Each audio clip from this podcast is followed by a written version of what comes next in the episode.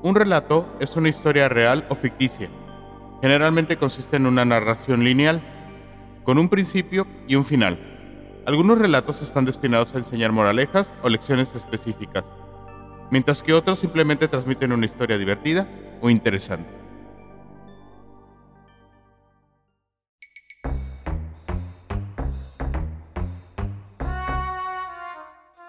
La cacería de historias continúa y no dejaremos escapar ninguna.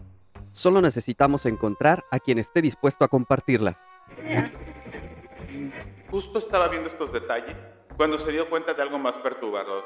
Solo podía ver de su cintura para arriba. No tenían piernas. Nunca había experimentado esa sensación. Literalmente, el estadio entero retumbaba bajo nuestros pies. Una vez más, comenzó a sonar el teléfono. No quería contestar, pero el sonido me estaba volviendo loco. Por si fuera poco, en el horizonte, un rayo azota la cima de la montaña, justo en la dirección hacia donde nos dirigimos, haciendo temblar la tierra bajo nuestros pies. Soy Pablo. Yo, Miguel. Y, juntos somos cazadores de historias.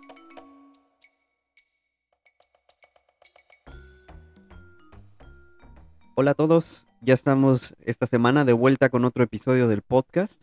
Por la introducción que nos acaba de dar Pablo, yo ya estoy bastante interesado en lo que nos vaya a contar, a ver ahora de qué se trata. Buenos días, Pablo, ¿cómo estás? Muy bien, buenos días. Eh, pues creo que después de por lo menos tres episodios donde cambiamos un poco el- la dinámica de este podcast, hoy regresamos a platicar historias, ¿no? Cuentos. Eh, mm, recuerdo que la semana pasada tú decías que eh, Twitter había sido como que tú, últimamente tú, no tu inspiración, pero de donde habías ayudado, te habían ayudado a, a narrar historias. Pues estas que yo les voy a contar son relatos cortos, como ya lo habíamos, este, o ya se habían dado cuenta por, por el intro, ¿no? Y me fueron eh, proporcionados por varios este, personas en Reddit, que es otra red social donde últimamente me, tengo yo mucha inspiración, ¿no? Porque hay, hay muchas cosas y muy, muy interesantes. Ajá. Para los que no la conozcan, eh, échense un clavado. Generalmente hay mucho más en, en inglés, pero también hay muchas cosas interesantes. Y pues son subtemas, ¿no? Que tú puedes este, ir buscando y a raíz de ahí pues tú puedes subir o, o leer, ¿no? Como en este caso. Pero bueno, fíjate que antes que eso quiero platicarte algo que, nos, que me sucedió. A algo a, a nivel personal. Ajá.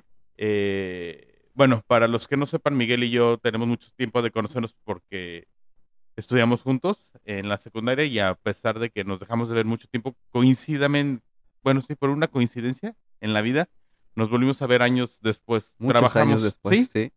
Y trabajamos juntos en una oficina. Eh, ya Miguel ya, ya no trabaja ahí, pero pues yo sigo continuo, ¿no? Y pues mucha de la gente con la que yo sigo laborando, Miguel la conoce, ¿no? Pero bueno, esto nos pasó hace una semana, ¿no? Eh, no voy a decir los nombres de mis compañeros para guardar su, su anonimato, pero Sí. estaba yo eh, con la supervisora. Ella está sentada en el lugar número uno, no sé si ubicas. Ajá, ¿ok? sí. Eh, para la gente que no conoce o les voy a dar como un, un poco de introducción, donde se sienta la supervisora es una salida de un pasillo que te lleva a área pues propia para el personal de la empresa, donde solamente nosotros podemos entrar, ¿no? Pero ese pasillo está, hay una puerta, que es una puerta que se, tiene un segurito y que la abres, pero li- literalmente solamente podemos pasar nosotros empleados, ¿no? En la parte de atrás está pues los baños de empleados, el comedor y demás, ¿no? Eh, estaba yo con ella viendo un trámite, un, un pendiente que tenía, y ella estaba sentada eh, en su lugar y yo me encontraba de pie, pero la puerta, yo estaba recargado sobre la puerta, de tal forma que la gente podía pasar a mis espaldas sin, Sin problema. Sin problema, ¿no? O sea, y en eso estaba yo platicando con ella y de reojo por la parte de atrás vi que pasó una compañera. Bueno, seguíamos platicando y todo. Pasaron dos, tres minutos y volví a ver que salía la misma compañera de la parte de atrás hacia el área de atención y me llamó la atención y le dije, oye, ¿qué no acabas de salir? Te acabo de ver salir. Y me contesta, no. Y la supervisora dice, yo también la vi. y yo, te juro que te acabo de ver salir. Dice, no, no manches, yo también la vi. Es más, yo la vi y dije, tengo un pendiente con ella. Ahorita que termine, le voy a decir. Dice, pero cuando, cuando pasó, la segunda vez me quedé, yo la vi salir y no iba a decir nada hasta que tú lo dijiste. Y mi compañera dijo, no, no, no, no. Y yo creo que le dio miedo, no sé, Ajá. salió, se fue Corriendo. corriendo, ¿no? Y le dije a la supervisora, no manches, o sea, te lo juro que la vi. Y dice, no, sí, o sea, yo también la vi, por, por lo que te digo. No iba a decir nada porque, no, no, o sea, hasta que tú lo dijiste, hasta que tú lo dijiste.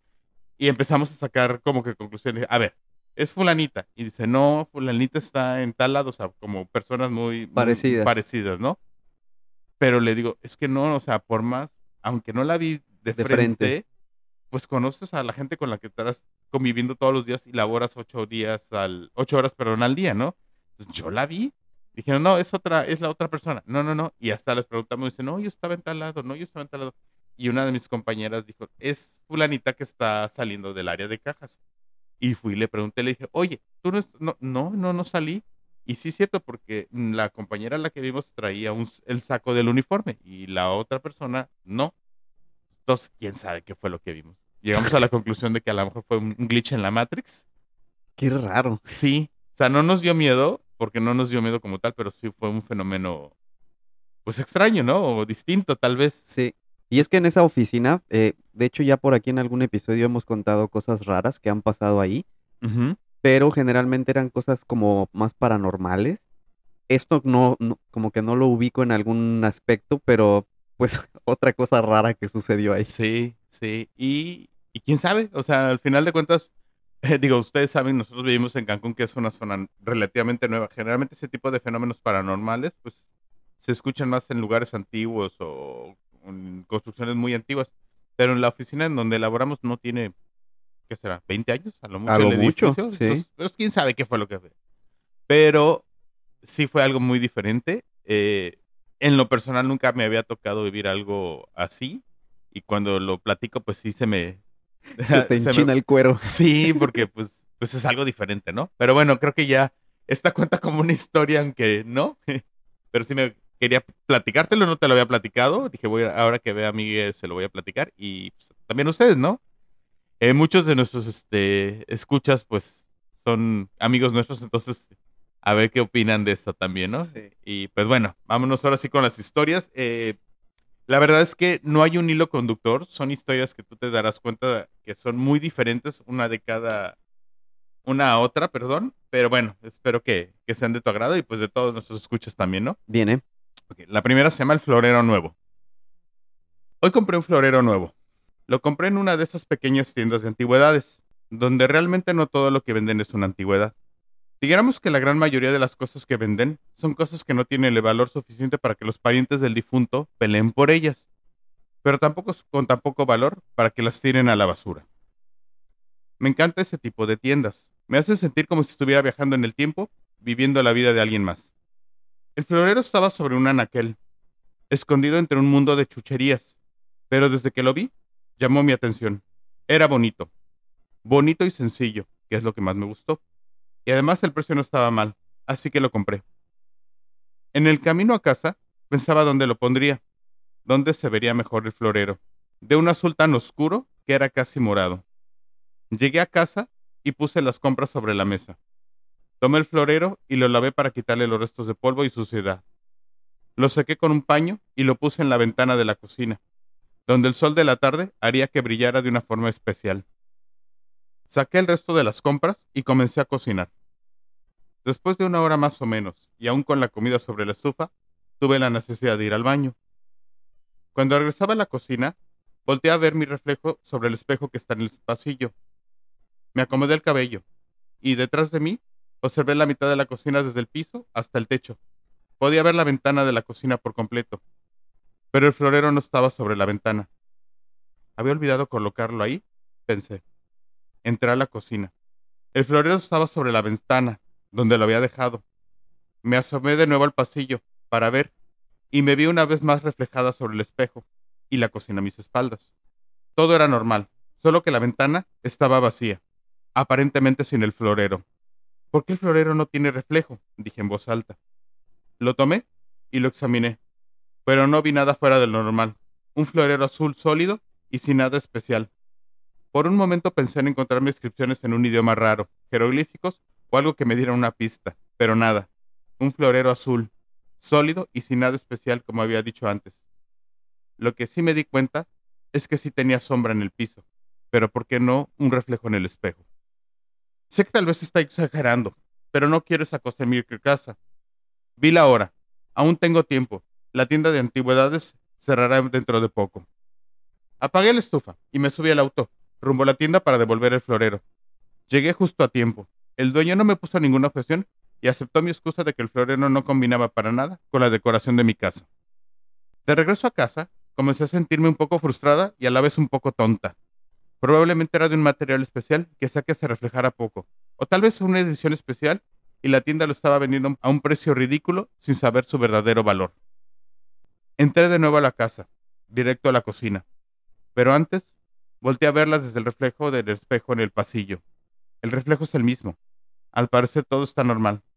Podía ver cómo entraba la luz del atardecer a través de la ventana, iluminando la cocina de una forma hermosa. Estaba a punto de dar la vuelta y entrar a la cocina cuando vi que algo me llamó la atención. En el piso vi la sombra del florero.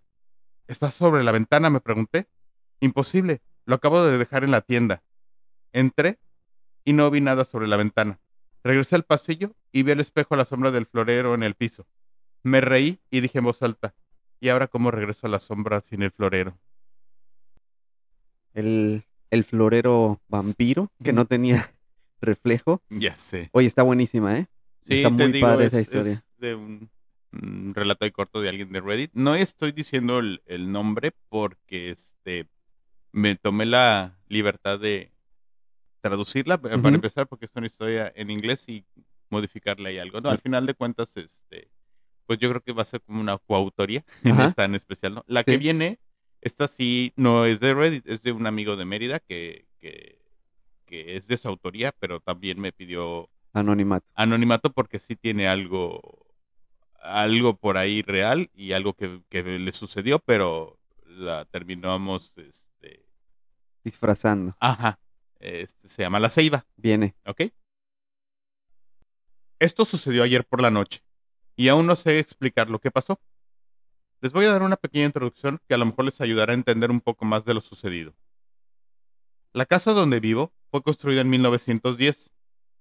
Podría decir que es la típica casa grande de provincia, con un gran portón que da a la calle y un patio interno con todas las habitaciones alrededor.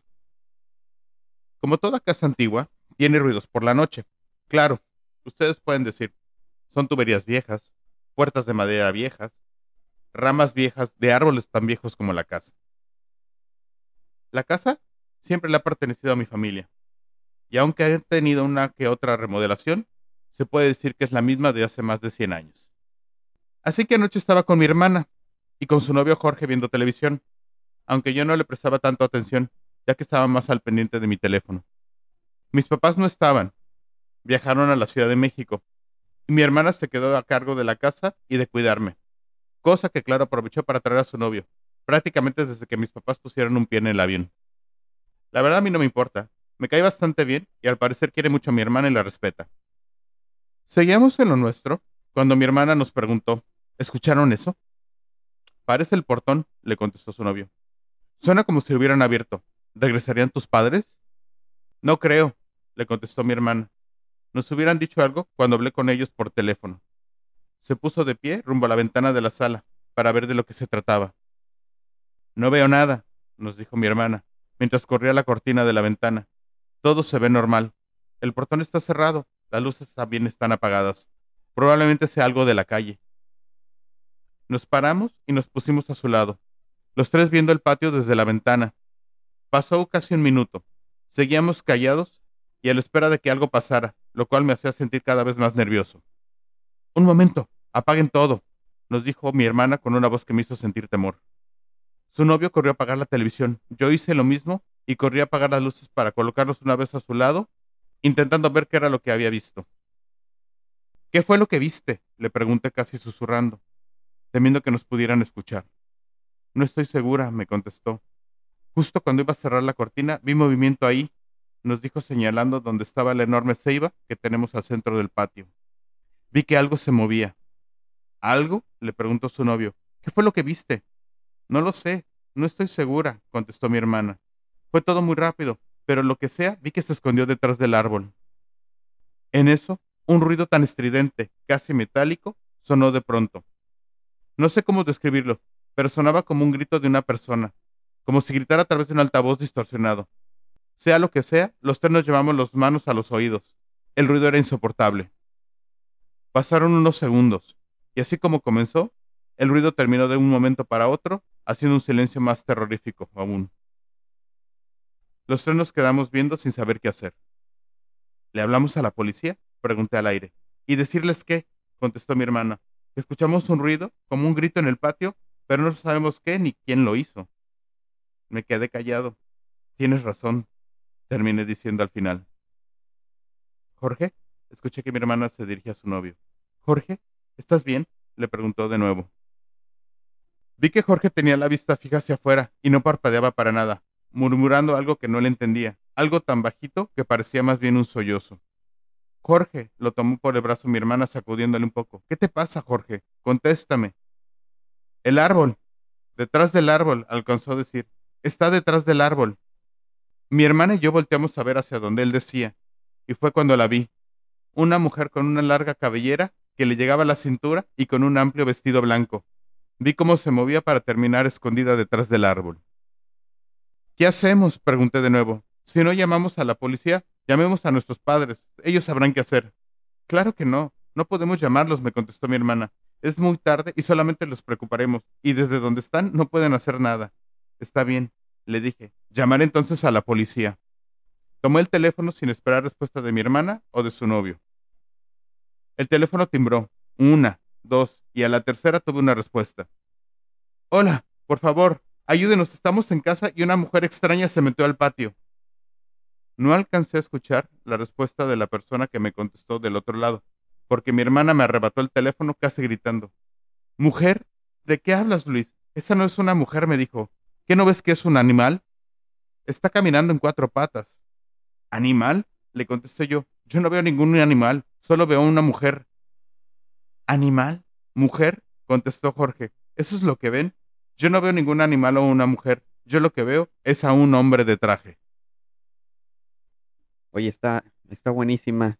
Aquí, justo como lo acabábamos de decir hace, eh, al principio del episodio con, con la historia que te sucedió hace poco, de que este tipo de, de situaciones suelen suceder en, en edificaciones o en edif- pues, ajá, edificios viejos o lugares antiguos, que dice aquí que, que su casa era de 1900 y fracción. Entonces, qué curioso. Y también qué curioso que cada quien vio un ser distinto. Te decía hace un momento que pues cada quien reflejó a su propio demonio en, en lo que estaban viendo, ¿no? Pues mira, en cuestión, en Mérida, al final de cuentas, tanto tú como yo vivimos, bueno, más yo que tú, vivimos allá. Es una ciudad muchísimo más antigua, con muchas tradiciones y, e historias al respecto, ¿no? Pero en el caso, eh, mi amigo cuenta que pues, él piensa o siente que vio a la Ishtabai. Para quienes no estén familiarizados con la Ujú. leyenda, la Ishtabai es una mujer que se aparece precisamente eh, donde hay una ceiba para traer a los hombres y pues, embrujarlos y llevárselos al, al otro, al más allá, ¿no? Al Sí. otro mundo o al inframundo, no sé. Pero también he leído que la Ishtabai puede llegar a ser un tipo de como un nahual que se puede llegar a convertir también en, en un animal, ¿no? Entonces, quién sabe qué fue lo que vieron. Lo que sí me dijo mi amigo es que sí, él sí vio a una mujer, o sea, es algo real eh, que él sí la vio. Esto que le sucedió ya tiene, fue antes de la pandemia, pero sí, sí, sí fue que, que lo vio, ¿no? Eh, fue de noche eh, y demás. Después ya platicando de, de- de al respecto me dijo pues que eh, prendieron las luces de la casa y prendieron las luces del patio y pues después de cierto tiempo tuvieron el valor de salir los tres a, A revisar. a revisar. Dicen que iban con palos de escoba y demás. No encontraron nada. No, no vieron nada. Lo que sí es que eh, al día siguiente se lo platicaron a sus padres, le llamaron a un padre, bendijeron Sí, la sí, sí. casa y demás, y que nunca más han vuelto a ver nada, pero que su mamá cada rato les dice, voy a quitar esa ceiba. Quién sabe, ¿no? Pero bueno, Sí, es muy padre. Sí, es Sí. una historia con alguna algo real que ya tenía tiempo ya que me la habían mandado, pero no, no habían tenido el punto de dónde contarla, pero Ajá. dije, bueno, aquí puede ser que, que en una historia junto con otras pueda, pueda quedar, ¿no? Muy bien. Bueno, pues vámonos con la tercera. Esta se llama Los Gemelos. Eh, a ver qué piensas de esta. De niño tenía un gemelo idéntico a mí. Lo éramos el uno para el otro, inseparables en las buenas y en las malas. Lo compartíamos todo, nuestro dolor, nuestras alegrías y nuestras tristezas. Hasta que todo cambió ese día. Estaba yo en casa cuando entró corriendo. Gabriel, ayúdame por favor. No quería hacerla, pero la maté. ¿Qué? Le contesté. ¿Qué, hiciste qué? Tienes que ayudarme, me dijo. La policía está detrás de mí. ¿Cómo? No, no, no, no me metas en esto, le contesté asustado. No seas idiota, me contestó. Somos gemelos. Si no me ayudas, irán tras de ti pensando que fuiste tú. Policía, manos arriba, gritaron mientras tumbaban la puerta. Las manos detrás de la nuca donde podamos verlas. Estabas bajo arresto por asesinato y por ir de la autoridad. Oficial, no fui yo. Me está confundiendo con mi hermano. Somos gemelos y me acaba de confesar lo que hizo. Tienen que creerme, por favor. Ok, entonces ¿dónde está él? Ahí, dije mientras señalaba a mi hermano. El policía comenzó a reírse mientras me ponía las esposas. Buen intento, chico, casi te la creo. Pero eso es un espejo. Oye, pues, este, muy, muy inteligente el, el chavo de... Pues, Historia corta. Fue él, realmente, eh, su reflejo en el espejo, muy, muy, muy ingenioso para zafarse del problema. O quién sabe. A lo mejor tenía eh, una disasociación. quién sabe. Pero es una historia corta que, que conté en red y la verdad es que dije, "No, está muy buena. Muy llamativa. Sí, la verdad que sí. Bueno, vámonos con la, ¿qué sería la cuarta? Cuarta, sí. Cuarta, que se llaman las pirámides. Al año tengo solo un par de semanas de vacaciones, aunque nunca las tomo. No me gusta la idea de salir de mi ciudad. Si hay algo que me gusta, es mi rutina y salirme de ella, hmm, jamás. Así que prefiero que solamente me las paguen y guardar ese dinero extra para los regalos de Navidad. Solo que este año, al parecer mi esposa quiere algo diferente. La noto distinta de un tiempo para acá. Que quiere ir a Egipto, dice. Que siempre ha querido conocer las pirámides. Trece años de matrimonio y es la primera vez que le escucho decir. No creo que tenga algo que ver con los mensajes de un tal Ali que por error vi en su teléfono y que me jura se trata de un amigo de la secundaria. Incluso tuvo la osadía de preguntarle a nuestra hija sobre ir a Egipto antes que me lo dijera a mí, lo cual hizo que se emocionara tanto que me fue imposible decirles que no. Así que después de un viaje de 10 horas y varios inconvenientes, llegamos a nuestro destino. Y a decir verdad, después de tres días, estoy más que harto del viaje. Ni la noticia de ir a conocer el recientemente abierto templo me emociona. Yo pensé que ya habían descubierto todas las pirámides, pero al parecer me equivoqué. Esta nueva estaba enterrada bajo cientos de metros bajo la arena. Así que aquí estamos, en espera de poder conocer el templo. Hay muchas zonas acordonadas. Nos prohíben pasar, según porque hay partes donde el suelo es muy inestable y puede suceder algún accidente. Si hay alguien pasándola peor que yo, al parecer es mi hija. No deja de quejarse y de llorar que quiere regresar a casa, y que no le gusta donde estamos, y que nada que tiene que ver con la idea que su madre le vendió, que, que sería como Disneylandia. Así que no deja de jalarme de la mano y de pedirme que nos vayamos a casa. Por otro lado, mi mujer está más que encantada, pero no por el lugar, sino con el guía de nuestro grupo. Ahora está al frente del mismo, con él hablando. Según nos dijo, que estaba tan emocionada de conocer el templo que quería hacerle unas preguntas antes de entrar. Hace años que no me ve de la forma que lo ve a él. En el mismo grupo viene otra familia, una pareja joven, con un niño de la edad de mi hija, pero sin nada de educación. Todo el tiempo está corriendo y gritando de un lado a otro, y la madre únicamente le dice, Cariño, por favor no corras. Cariño, no grites. Cariño, ¿a dónde vas? Quédate aquí. Con una voz tan falta de autoridad que no me sorprende el comportamiento del niño. Yo ya le hubiera dado una buena nalgada. Pero en estos tiempos está previsto hacer eso que tener un hijo malcriado. No soporto la cabeza. Me duele demasiado. Siento punzadas en la parte de atrás. Hay mucha gente. Demasiada. Y a pesar de que estamos en la sombra bajo unos toldos mientras hacemos fila para entrar, el calor se vuelve cada vez más insoportable y cada vez tengo más ganas de irme y abandonar a mi esposa aquí. Le dejaré a la niña, que creo que es la causa de mi dolor de cabeza. La verdad me está comenzando a poner los nervios de punta. No deja de jalarme de la mano, de llorar y de pedir que nos vayamos, que hace mucho calor, que huele feo y que extraña a sus amigas. Sí, se la voy a dejar. La veo muy contenta riéndose de algo que le dice el guía mientras toma de su brazo para recargarse. Que aguante los berrinches de su hija. Al final, ella fue la que le prometió que todo sería mágico y divertido, como Disneylandia. Me imagino la escena, la cara de mi esposa de enojo y después de decepción al ver cómo el guía la deja sola con nuestra hija en pleno berrinche. Sonrío y mientras me convenzo de hacerlo, siento como alguien pasa corriendo y nos empuja. Es el hijo malcriado que al parecer tiene la urgencia de llegar antes que nosotros. Cariño, ¿a dónde vas? Vuelve para acá. Escucha a mis espaldas que lo llama su madre con una voz chillona que me cae en la cabeza. El niño se para unos metros adelante, justo a donde están las bandas de tela, limitando una zona vacía que no le veo motivo de estar acordonada. Un guardia de seguridad se acerca a él y le dice algo que no alcanzo a entender desde acá, pero me imagino que le dice que se aleje y regrese con sus padres por su seguridad. El niño lo voltea a ver sin decir nada, y veo algo en su mirada con lo que me doy cuenta de lo que está a punto de hacer. Antes que el guardia reaccione, el niño pasa por debajo de las bandas y entra a la zona cordonada. Algo no está bien. Me doy cuenta al momento. Veo como su cara pasa de alegría a susto.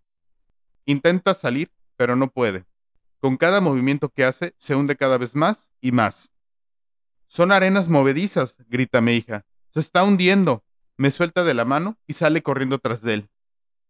Intento agarrarla para evitar que lo alcance, pero no, no puedo. Tampoco hago gran esfuerzo.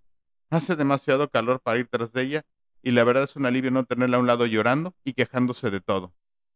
Además, que su madre se encargue de ella. Está allá adelante junto con el guía. Mi hija se detiene en seco y estira la mano para tomarla del niño. Él la toma y veo como jala de ella intentando salir de la arena. Pero el efecto es lo contrario. Mi hija cae de cara casi encima del niño. Se desata un infierno. Veo como todos corren hacia ellos. Veo a mi mujer saltando a las bandas e intentando hacer algo. Pero es imposible. Tanto ella como mi hija y como el niño se hunden cada vez más. Alguien pasa tan cerca y tan rápido que me tira una vez más al piso. Se trata de la madre del niño. Le escucho gritar con una voz cada vez más chillona. Ojalá también ella se lance a la arena tras de él. ¿Y dónde está el guía? Ojalá y se lance tras mi mujer al igual. Debería ir. Debería intentar salvarlos. Pero la verdad, hace demasiado calor. Y aunque el ruido y los gritos de la gente se hacen cada vez más intensos, siento que el dolor de cabeza remite un poco. Siento una paz tan fuerte al ver cómo mi mujer y mi hija se hunden cada vez más en la arena.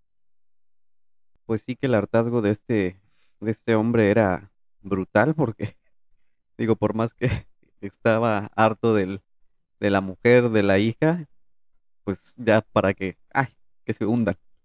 No sé por qué cuando la, la narro me imagino a Mr. Bean como, Sí. como, como así de, ah, no Sí. sé, Está muy extraña porque es eh, como humor negro. muy, Cómica, pero pues... ah, muy inglés Sí, al final de cuenta, ¿no? ajá. Humor negro. Bueno, esta última historia, ya para cerrar el episodio, es de mi autoría. Ojalá y les guste. eh, la verdad es que, bueno, me voy a atrever a platicar, a contar algo de mi propia autoría, porque ya ves que es algo que no suelo hacer, pero bueno, ahí va.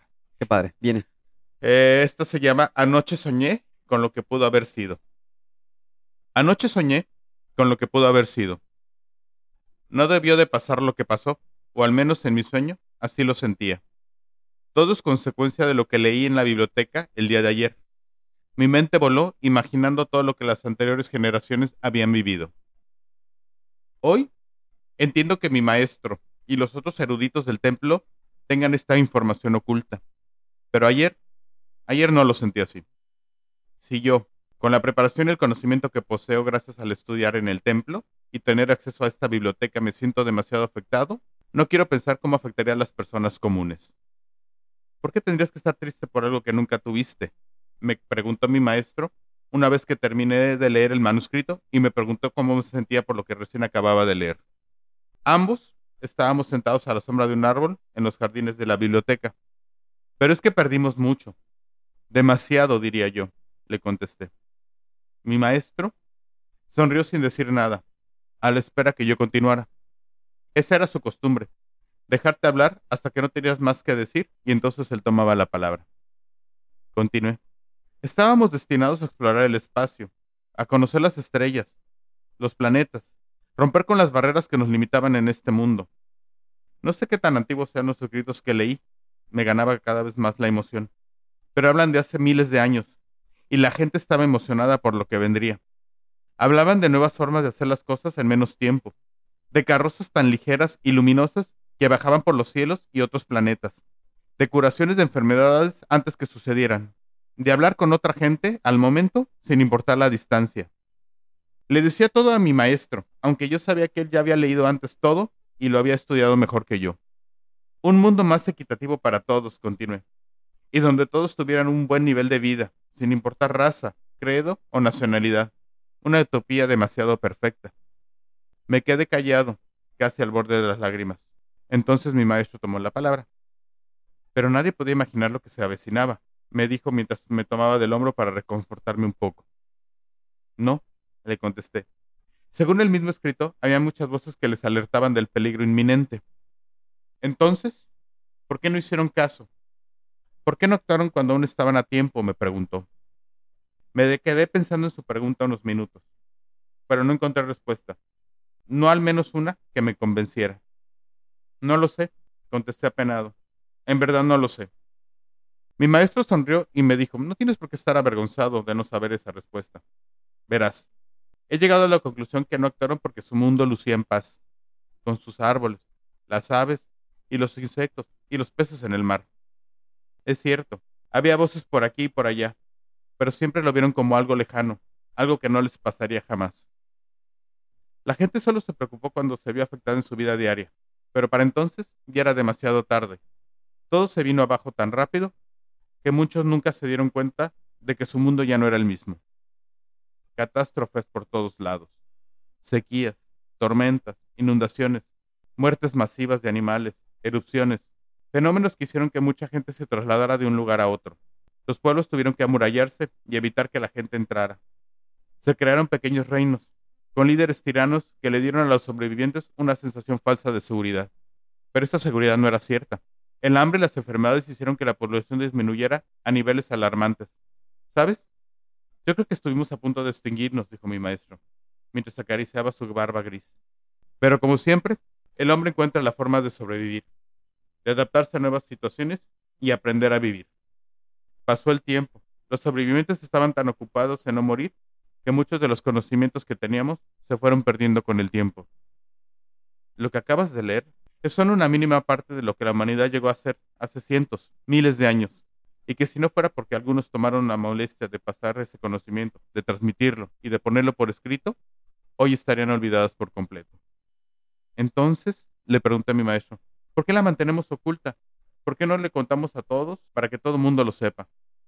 Porque el hombre tiene que crecer una vez más, tiene que encontrar su camino, el camino que debe sacarlo de esta tierra y llevarlo a las estrellas, fue su respuesta.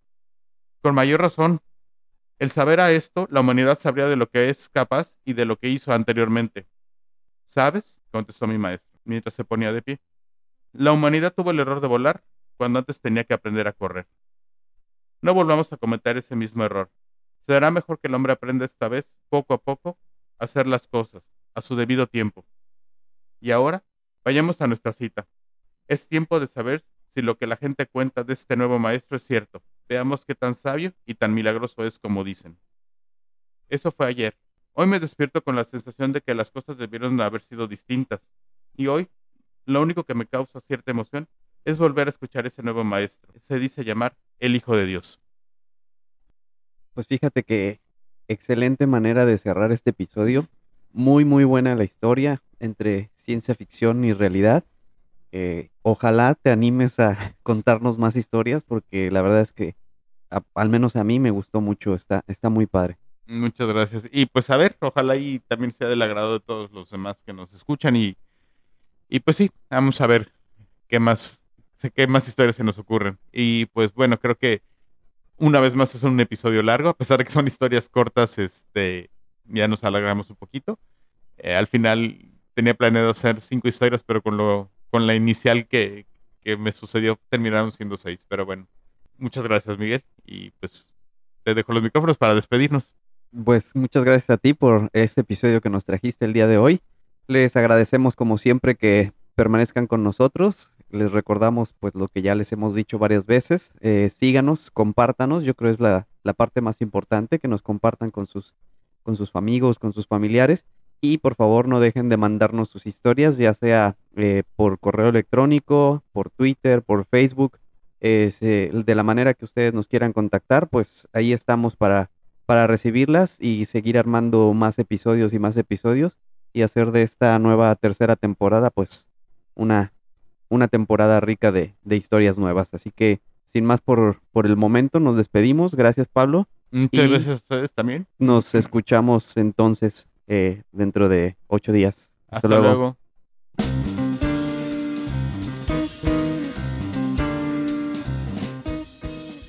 Porque la vida es una colección interminable de historias y todos tenemos una que contar, esto es Cazadores de Historias, el podcast.